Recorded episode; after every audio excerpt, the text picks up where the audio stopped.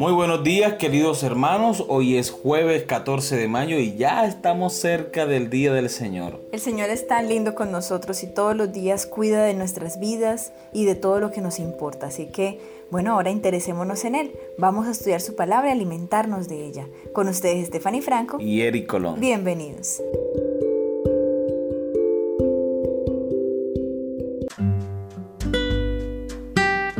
Los libros y su mensaje, el título de la lección para el día de hoy. Las unidades más grandes de las escrituras son los libros de la Biblia.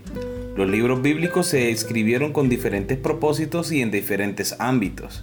Algunos sirvieron como mensajes proféticos, otros eran compilaciones como los Salmos, por ejemplo.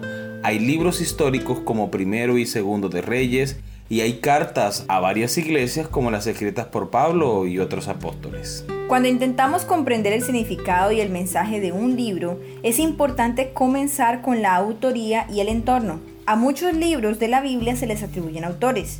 Se identifica a Moisés como el autor de los primeros cinco libros del Antiguo Testamento. Esto lo confirman Jesús en Marcos capítulo 12 versículo 26, Juan capítulo 5 versículo 46 y 47 y Juan capítulo 7 versículo 19 y también los apóstoles en Hechos capítulo 3 versículo 22 y Romanos capítulo 10 versículo 5. En otros casos no se identifica a algunos autores bíblicos. Por ejemplo, los autores de los libros de Esther y Ruth, así como los autores de muchos de los libros históricos como Samuel y Crónicas, no están identificados. Por eso es bueno que nosotros hagamos el ejercicio, por lo menos una vez, que leamos la introducción en el comentario bíblico adventista de cada libro de la Biblia. Así tendremos un panorama más amplio de qué trata el libro, en qué contexto fue escrito, a qué clase de personas, cuál era el mensaje principal, el bosquejo del libro y vamos a tener un criterio más amplio para estudiar la palabra de Dios. Lee Génesis capítulo 15 versículo del 1 al 5 y Génesis capítulo 22 versículo 17 y 18. ¿Qué significado tiene para nosotros que Moisés haya escrito el libro de Génesis? Génesis capítulo 15 versículos 1 al 5.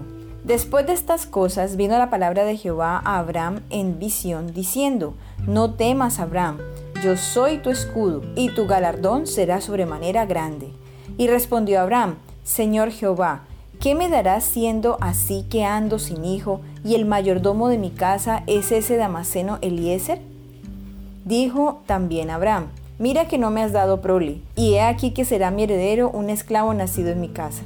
Luego vino a él palabra de Jehová diciendo, no te heredará este, sino un hijo tuyo será el que te heredará. Y lo llevó fuera y le dijo, mira ahora los cielos y cuenta las estrellas si las puedes contar y le dijo, así será tu descendencia. Génesis capítulo 22 versículos 17 y 18. De cierto te bendeciré y multiplicaré tu descendencia como las estrellas del cielo y como la arena que está a la orilla del mar. Y tu descendencia poseerá las puertas de sus enemigos. En tu simiente serán benditas todas las naciones de la tierra por cuanto obedeciste a mi voz. Muy bien, recordemos la pregunta. ¿Qué significado tiene para nosotros que Moisés haya escrito el libro de Génesis? No hay ninguna forma en que Moisés pudiera conocer la historia de la creación si Dios mismo no se la contara. Ni porque Moisés hubiese tenido toda la imaginación del mundo, hubiese podido contar con tanto detalle y exactitud la obra creadora de nuestro Dios. Ni tampoco Moisés hubiese podido conocer en detalle la historia del patriarca Abraham y las conversaciones que tuvo con Dios si él no se las revelara. Tenemos la certeza de que Dios mismo transmitió su palabra, que él mismo se dio a conocer y utilizó los instrumentos humanos para dar a conocer su voluntad y el mensaje de salvación. Moisés escribió de Éxodo a Deuteronomio después del Éxodo, por supuesto.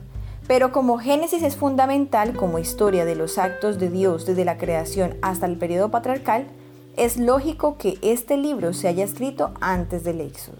A medida que pasaba los años y erraba con sus rebaños por lugares solitarios, meditando acerca de la condición oprimida en que vivía su pueblo, Moisés repasaba el trato de Dios hacia sus antepasados, las promesas que eran la herencia de una nación elegida, y sus oraciones en favor de Israel ascendían día y noche.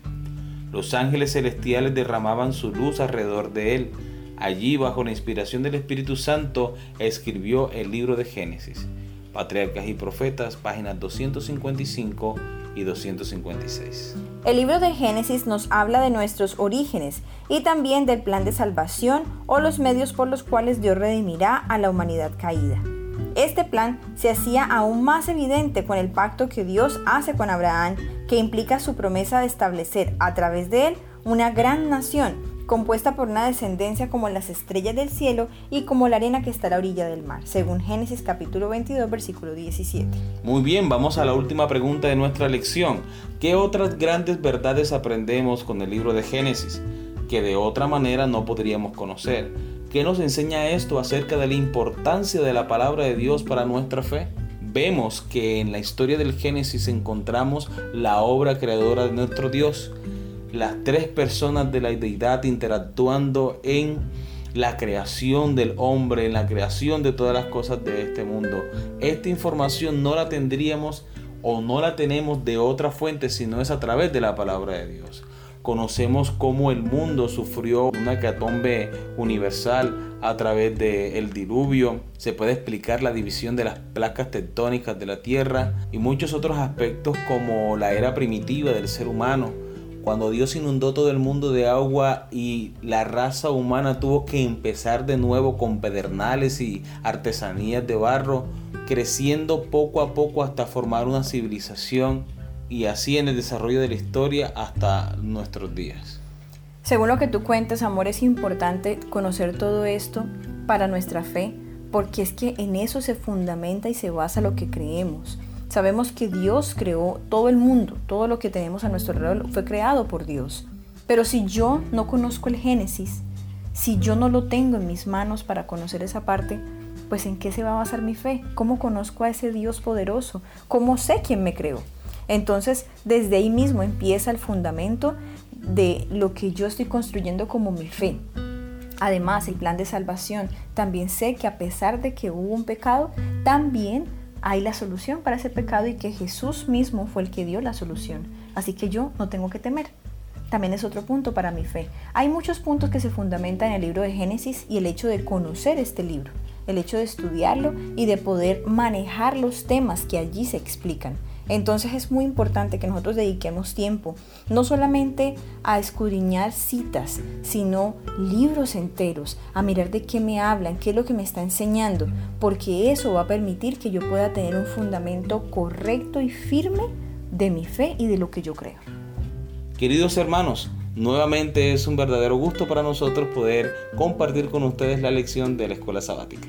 Esperamos encontrar nuevamente el día de mañana para seguir estudiando. Que Dios les bendiga.